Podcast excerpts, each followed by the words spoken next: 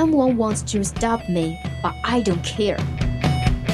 想了解欧美最新八卦，想学美国地道俚语，还想听暖心美文，怎么要求这么多呀？AE 通通为你寻来。想练听力、提口语，速速前来 Action English。Here is Bubbles and Lemon. Twenty-one o'clock to twenty-two o'clock on Tuesday. Welcome to Action English. 记记得带上笔记本啊。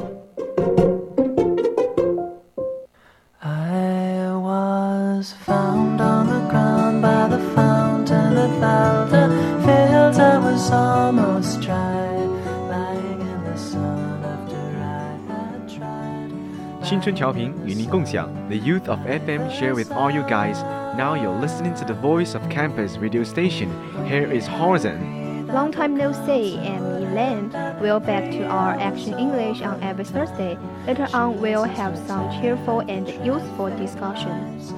Yeah. If you're interested in our English or our program, you can join our QQ family group 275 131 298 and we have fresh news of all kinds in hot news by which you could get a lot of useful information. And we also have some beautiful essay written both in English and Chinese prepared for you to listen to and learn some valuable life lessons. Times morning we will not waste any seconds of our precious life and here come to the show. I hope you are fully prepared. Our program is now living in Lizhi FM and Qingting FM Welcome to have some interaction with us.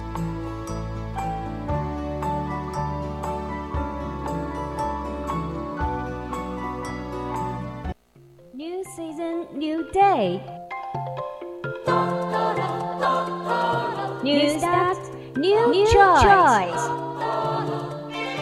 你的选择是什么呢？来 Hot News，一切八卦娱乐全新信息，让你轻松掌握。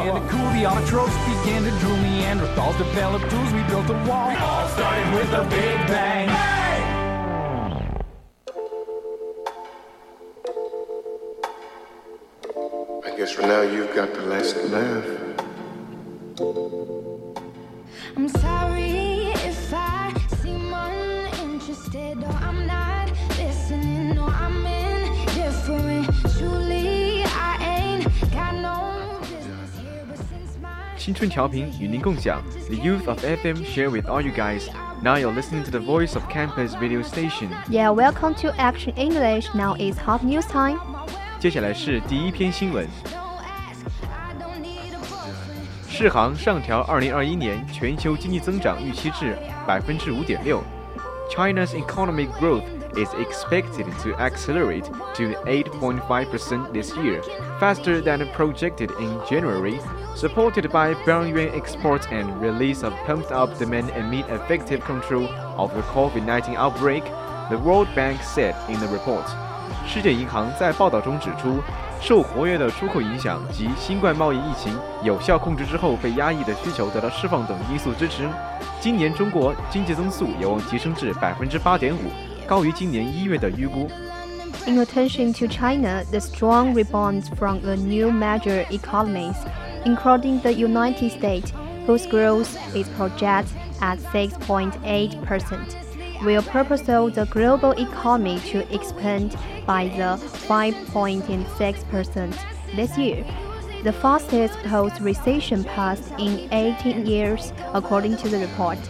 报告指出，除中国以外，得益于美国等少数几个主要经济体强劲反弹支撑，今年全球经济增长预期为百分之五点六，将成为八十年来全球在经济衰退后的最快增速。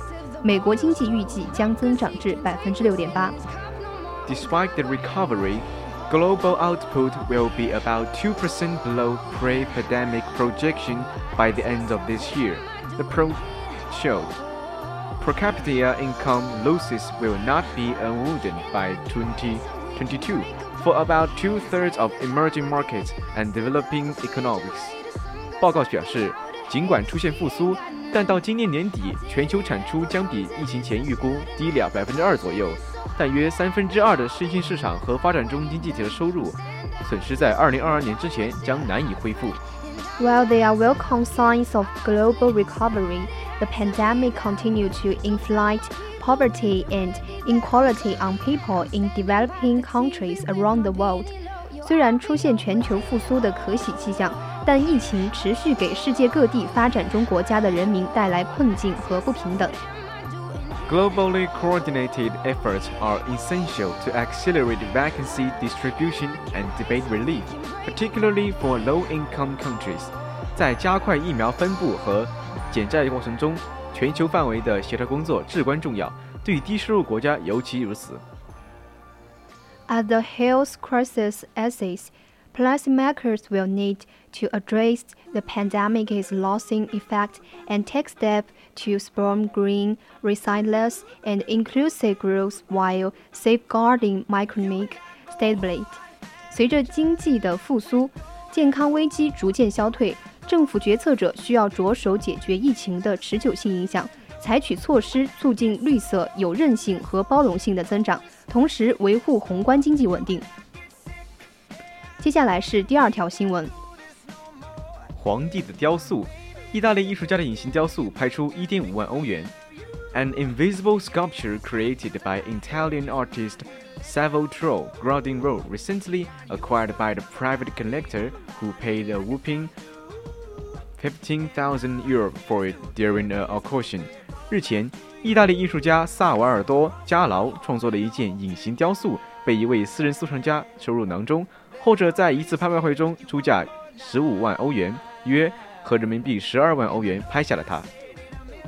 If you are one of those people who just can't understand how someone can pay large sums of the money for digital assets like video game skins, then the sale of the Salvatore's grounds in Meriter sculpture is really going to do a number on your brain. 如果你是那种不能理解为什么有人会花大价钱购买游戏皮肤这种数字资产的人， 那么萨尔瓦多的确是非实物雕塑，将会让你脑洞大开。 Titled I Am, the invisible work of the art basically represents a void, technically empty space that is actually occupied by the energy of the sculpture. 这件无形艺术品的名字是“我存在，我是”。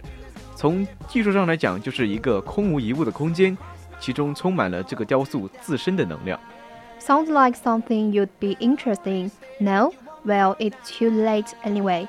As someone has already switched it up by paying 12% euros earlier this month. 听着像是你会感兴趣的东西吗？没有吗？好吧，反正已经太晚了，因为有人已经在本月初支付了1.2万欧元抢走了它。